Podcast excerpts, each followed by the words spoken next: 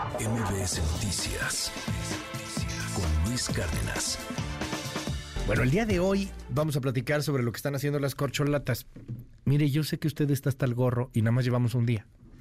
Este, tengo aquí muchos mensajes, ya hablan de otra cosa y es ilegal, ¿por qué hablan de...? Bueno, ¿es ilegal o no es ilegal? Pues esto es una precampaña, suena precampaña, huele a precampaña. Eh, pero ellos dicen que no es una precampaña, que es un acto de autodeterminación partidista, determinación autopartidista organizativa. Marco Baños, qué gusto verte, saludarte, tenerte aquí en este espacio. ¿Cómo estás? Gracias Luis, muy bien y muy agradecido de estar en tu prestigiado espacio. No, hombre, un honor. Así que gracias y un saludo muy respetuoso para todo el auditorio. Tú estuviste en el INE cuántos años, Marco, fuiste consejero los últimos Fui eh, en dos periodos consejero, primero seis para el IFE y luego seis para el Instituto Nacional Electoral. Doce. Doce años y antes trabajé otros catorce años en la estructura ejecutiva de la institución. O sea, trabajé en total 26 años para el o sea, que algo, e. algo, le sabes a las leyes electorales. Un poquito, sí. Algo le sabes a los temas de las instituciones, las campañas, etcétera.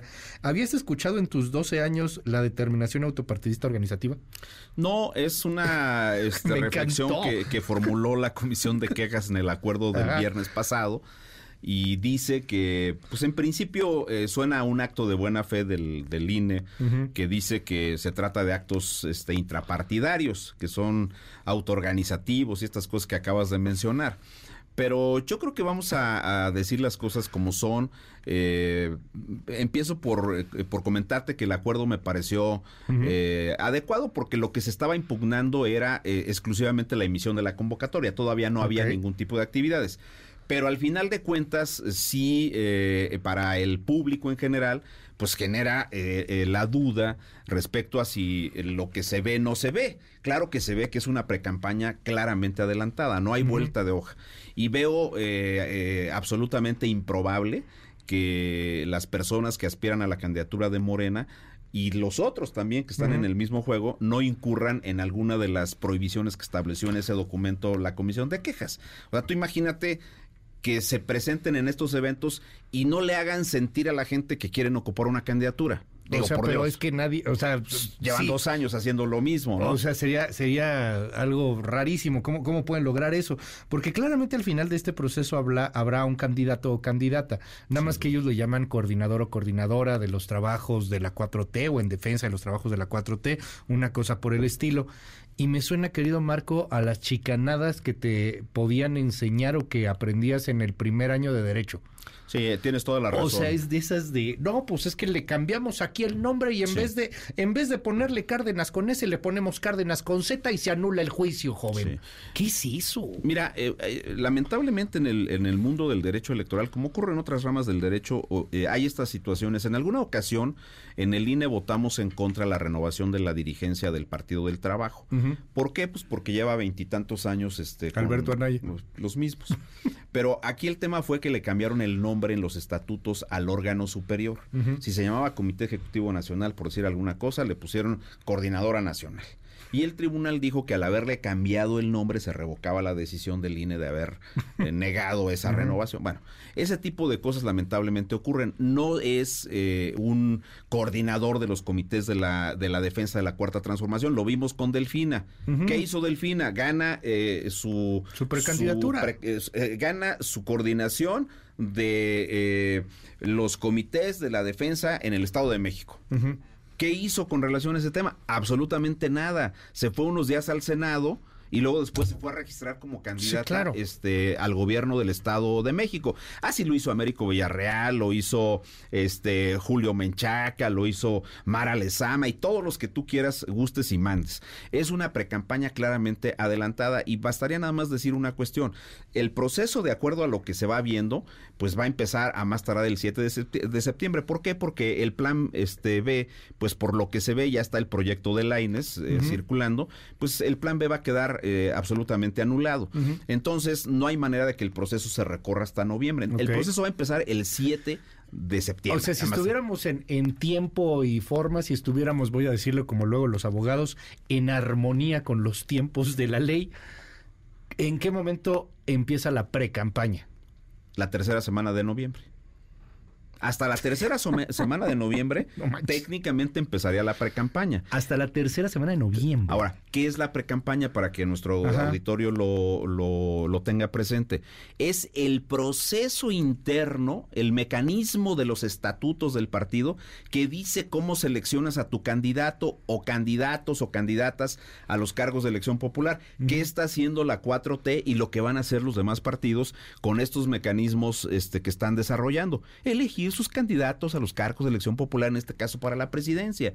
Ni modo que no. Es una precampaña. Entonces, ¿Tú crees acaso que Claudia, que Marcelo, que Adán Augusto o que Manuel Velasco, que Noroña y, este y Monreal no van a hacerle sentir a la gente, porque eso dice el acuerdo, que ellos quieren y aspiran a un cargo de elección popular. Me llamó la atención que dice Línea además en esta comisión de quejas que, uh, ok, les hacen un llamado, pero además a no dar propuestas. ¿Cómo le van a hacer? A ver, si además vamos a bueno, no han dado muchas, pero o sea, todavía está peor cuando dices, "Oye, la, la autoridad electoral además dice, o sea, claramente estamos en una precampaña, pero además pues sí no puedes dar propuestas, porque sí, así lo dice la ley, pero Díjole, o sea, ¿qué van a ir a sacar? Yo soy el más bonito de la comarca. Bueno, yo te hago una pregunta, Luis. Este, ¿qué hizo Marcelo Ebrard ayer cuando propone que se cree una secretaría de la 4T. De la 4T, o sea, propuesta. para empezar es una este yo nunca nunca esperé que la sorpresa que nos iba a dar este Marcelo Ebrard fuera este una cosa tan tan absurda como lo que propuso ayer, pero bueno, es su tema. Pero el asunto es que esa propuesta la está formulando como un aspirante a la presidencia. Claro. Porque él está diciendo, voy a crear. ¿Quién puede crear eso? Bueno, tendría que hacer una modificación a la ley orgánica de la administración pública y tendría que mandar una iniciativa al Congreso. Hasta ahí sin problemas. Pero ¿quién lo hace? El presidente de la República. Él está hablando como un aspirante a la presidencia de la República. Y si me apuras un poco dentro de estas barroqueses que ha inventado el Tribunal Electoral, eso es un equivalente funcional. Ese es un tema que alude a una aspiración presidencial, porque él dice, si yo soy presidente de la República, voy a crear esta cuestión y además voy a invitar a fulano de tal, que ya le dijo que no, por cierto. Sí, me traigo al hijo del presidente. Ajá, ¿no? Entonces le dijo que no. Pero ese tema claramente está violentando el acuerdo de la, de la Comisión de Quejas. Eso de entrada. Claudia lo hizo antes de que empezara este el procedimiento de ayer, antes del banderazo de salida, Claudia llevaba dos, dos o tres eventos de, campaña. Porque Xochimilco fue el, bastón de mando, ¿no? Pero, y habló de los derechos de las mujeres, impulsar los cambios de la cuarta transformación. Pero échate dos días para atrás, mi querido Luis. Primero cuando anuncia que va a ser Martí ah, Batres, que dijo, ella, dijo que iba a buscar la presidencia de la República. Monumento a la Revolución. Luego el Monumento a la Revolución, a ver, con todo respeto para la jefa de gobierno. y no, ¿eh? pero no por ser Contreras este, a priori, pero ¿Qué no era suficiente con que hubiera hecho un informe escrito y lo hubiera mandado al Congreso de la Ciudad de México para decir cómo estaba el estado de la cuestión? Digo, por Dios, este, eso era lo que... Evento, evento. no, pues un evento multitudinario y luego al otro día otro evento para irse a registrar y este luego el bastón de mando, que eso es claramente adelantarse a las Tú llevas 12 años en esto, querido Marco, y me acordé ahorita que decías este el evento de Claudia y los eventos que se están haciendo.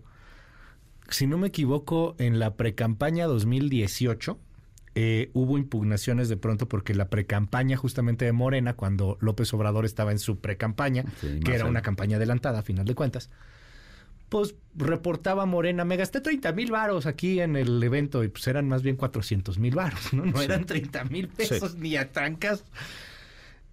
¿Cómo ves el tema de los gastos? 5 millones de pesos que les va a dar Mario Delgado, Morena, como Dios les da a entender, 5 millones de pesos en la experiencia que tienes Mira, creo que se gastan de volada. 5 millones se los gastaron ya este en el evento de ayer. Quizá si no se lo gastaron el de ayer, hoy los terminan de gastar. no, eso, no sirve para nada. Y el INE hizo bien en decirles, me vas a decir cuánto vas a gastar y tienes que llevar el control, pero el INE los tiene que auditar. Pero si me apuras un poco, vamos a ponerlo en una perspectiva de tiempo sin ser alarmistas ni nada más que eh, narrar lo que está pasando. Esta precampaña adelantada empezó hace dos años, cuando por primera vez, por estas fechas de junio, el presidente de la República en su mañanera dijo que había, este, que él era el destapador y había unas corcholatas y mencionó los nombres de ellos. Esto ya lleva mucho tiempo y el INE debería de haber sumado todo este tipo de cuestiones, este, ya como faltas claras. Ahora, aquí el gran dilema es este.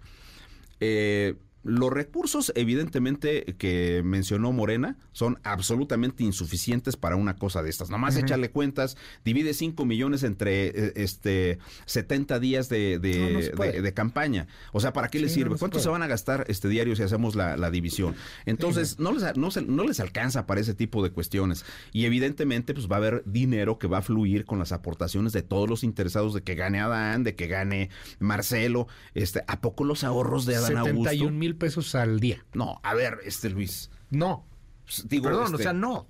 E, eso es nada más los boletos de avión de los cinco, seis o siete que acompañan a cada uno en los eventos. Porque ellos dicen, es que es mi boleto de avión, mira, ya compré el de Viva Aerobús, costó dos mil pesos, es lo que me estoy gastando. Sí, pero traes un equipo detrás. Sí, sí, o sea, que no manchen. Ahora, este, eh, Adán Augusto no recibió la lana. Empezó por romper las reglas de ellos mismos. Sí, claro empezó por esa cuestión, hay que decirlo con toda. Y luego salió y leyó la carta en redes sociales y, y este casi nos hace llorar porque le está diciendo ah, al presidente de la República. Casi le está reclamando, esa es la verdad, hay que leer la carta de Dan Augusto así. Le está reclamando al presidente con mucho sentimiento que no hay piso parejo, esa es la verdad, o sea, es lo que le está diciendo. así lo leo yo, no sé cómo, cómo, leen los demás. Sí, no, sí, sí, es este. Pero este me llamó la atención una, una eh, declaración del propio Dan Augusto. Él dice, yo no quiero los 5 millones, con mis propios ahorros. Ah, espérame tantito, Luis, ¿a poco 70 días de campaña con tus ahorros?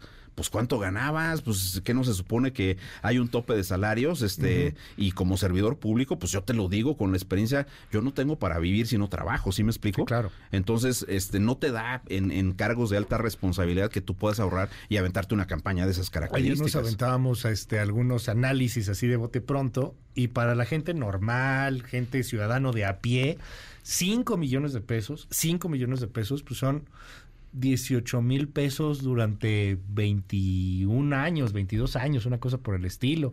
O te puedes aventar 30 mil pesos casi que 13 años sin trabajar, 30 mil pesos mensuales, ¿no? O sea, para la gente normal de 5 millones es muchísimo, pero para ellos sí es francamente nada. Nada. No, y, y la broma de mal gusto de Velasco. ¿No? Ah, me van a dar más. Que, le ponga más mi partido, dijo. sí, como 5 millones, no ando con estas nimiedades. Digo, eh, y Mario Delgado pues lo recriminó ahí y le dijo, oye, no manches con el tema. Pero sí, este, yo te digo con, con absoluta este conocimiento de causa que ese dinero no les va a alcanzar para nada. Ahora, están jugando con la lana, están jugando con la ley, están claramente en una precampaña. Pero ¿qué está pasando con el INE? ¿Qué va a suceder? No está en tiempo. Y tú has estado en muchos cines, en muchos IFES, o sea, en muchas configuraciones, con muchos gobiernos. Estuviste un rato con el PAN, estuviste un rato con el PRI, estuviste todavía, creo que lo último de Morena, ¿no? Sí, me, tocó, me tocaron dos años de Morena. Dos años de, de la 4T. Sí. ¿Cómo ves a este INE? ¿Cómo ves al INE de Guadalupe Tadei? Pues mira, eh, eh, para empezar tenemos un entorno de una enorme simulación. Ok. ¿No? O sea, eh, simulan que no hacen precampañas, pero las hacen. lo hace Morena, también lo están haciendo en, con una intensidad diferente los demás. Pero yo también creo que, que, el INE en la nueva composición, sobre todo la composición de la Comisión de Quejas, que es la que arbitrea este tipo de cuestión, es absolutamente tímida, es muy permisiva porque, a ver, tú dime cómo explicamos que aquella declaración del presidente del 27 de marzo, cuando dice no votes por la oposición, no afectaba al Estado de México. Cuando la comisión de quejas este, resuelve la cautelar que les pidieron todos, dice, dice la comisión de quejas que no se concede la cautelar por mayoría de votos, porque ahí la presidenta Zavala votó en contra de esa determinación de no conceder la cautelar. Este, ahí eh, los dos consejeros nuevos, Montaño y Rita Bell, dicen, no, es que el presidente no mencionó las elecciones del Estado de México, no hacía falta. Ah, estábamos a unos cuantos días de la jornada electoral y entonces resulta que si el presidente dice no votes por la oposición, los del Estado de México y los de Coahuila estaban con los oídos este, tapados y no lo escucharon. Es que es una simulación al estilo, me gusta decirlo, Voldemort. O sea, hay una palabra prohibida. No digas candidato, no digas Estado de México, no digas presidencia, no digas precampaña. Y mientras no digas eso, ya no pasa nada, puedes jugarle como se te antoje.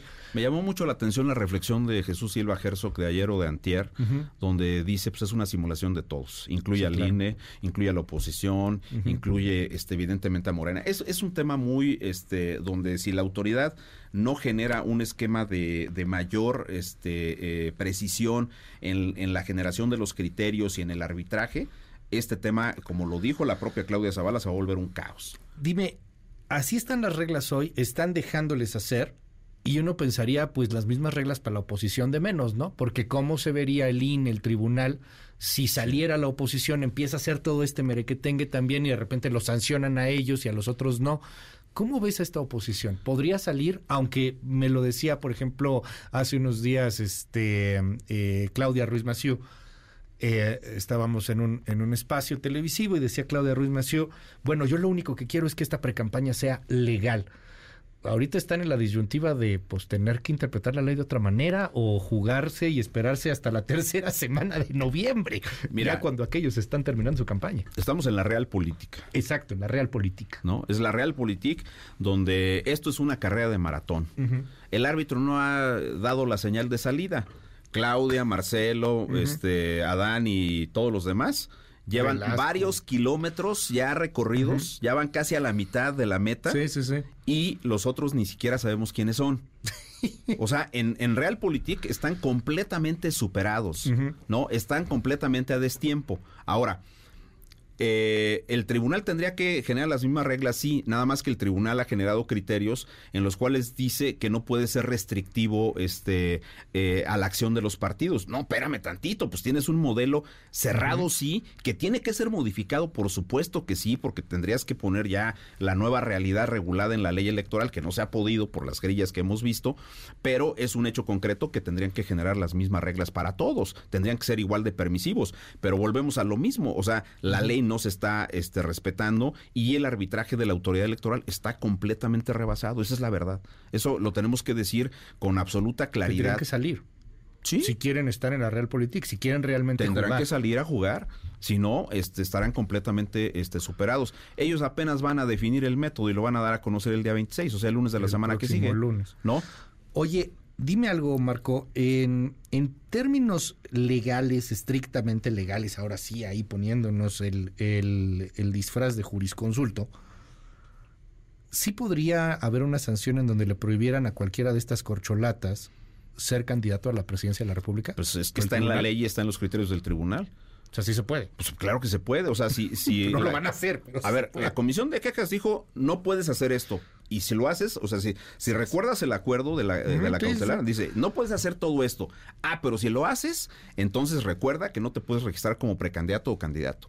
Estaba este catálogo de funcionarios sancionados donde Sheinbaum creo que está metida, creo que Marcelo también. Lo del modo honesto de vivir. Lo del modo honesto de vivir 2019 o 2020, por ahí. Nada más que hay un pequeño detalle, Luis. La Corte dijo que eso no era viable. Ah, que eso, la Corte anuló esa posibilidad. Entonces, bueno, pues ahí también la Corte ¿no? Entiendo este, los derechos humanos, la protección, en fin. Pero eh, al final de cuentas, la, la, decisión de la Corte de anular esa posibilidad simplemente se leyó como algo muy permisivo para que hagas y deshagas, ¿no? El tribunal se la tiene que jugar y el INE, en principio el INE se la tiene que jugar. Si, si de veras se violan estas cuestiones y el INE acredita todo esto en el tiempo, en el momento que se vayan a registrar tendrá que cumplir lo que dijo en este acuerdo de cautelares. Así de sencillo. A ver, yo quiero ver quién es el valiente, el guapo o la guapa que va a limitar a una Claudia Sheinbaum, un Marcelo, un Adán, un que sea, a ser candidato. Con un jefe de campaña que se llama Andrés Manuel López Obrador. A ver, sucedió en algún momento y por una cuestión económica, Félix Salgado Macedonio. Le quitaron la candidatura. Sí, pero por una regla distinta. Y otro en Michoacán también. Sí, a, Morón. A pero, Morón, ajá. Pero aquí el punto fue diferente, porque ahí ellos fueron como precandidatos, fueron a la precandidatura, a la precampaña de Morena. Ellos ganan. Y la ley dice, tú fuiste precandidato, presentas el informe de gastos de precampaña. Es un tecnicismo. La gente este, eh, debe saber que la norma es, pues, es muy clara, muy nítida. Este, dice, Tú formas parte eh, de una precampaña y participas con el carácter de precandidato. Estás obligado a presentar el informe. No lo presentas, no te puedo registrar. Eso fue lo que pasó con ellos dos. Mándame tu Excel de cuánto gastaste. Era eso. Sí. Bueno, te lo digo de otra manera. Este, si hubieran tomado una servilleta, fíjate, fíjate la, pues barbaridad que te estoy diciendo. Tú estás en un restaurante, ah, mañana se me vence el plazo para presentar el informe. Tomo una servilleta y te informo que me gasté nada ni un peso me gasté en la precampaña. Foto y lo mandas. Foto y se la subes al sistema de y ya es válido. Y ya es válido. A lo mejor después te impugnan de que no, si te gastaste nada, pero ya en ese momento. Pero ya, en, la, siguiente te multan si es que te encuentran. Es, como si no hubieras mandado tu credencial de lector, por ejemplo. O sea, es algo de ese tamaño. Pero eso era una precampaña y esta legalmente hablando no es una campaña, es una cosa surreal que está pasando ahí, un ejercicio organizativo, este... determinación autopartidista organizativa. Esa. Es, está re bueno. Actos intrapartidarios. Determinación autopartidista organizativa. Marco Baños, mil gracias por estar con nosotros. No, al contrario, Luis, muchas gracias y un saludo a tu auditorio. MBS Noticias con Luis Cárdenas.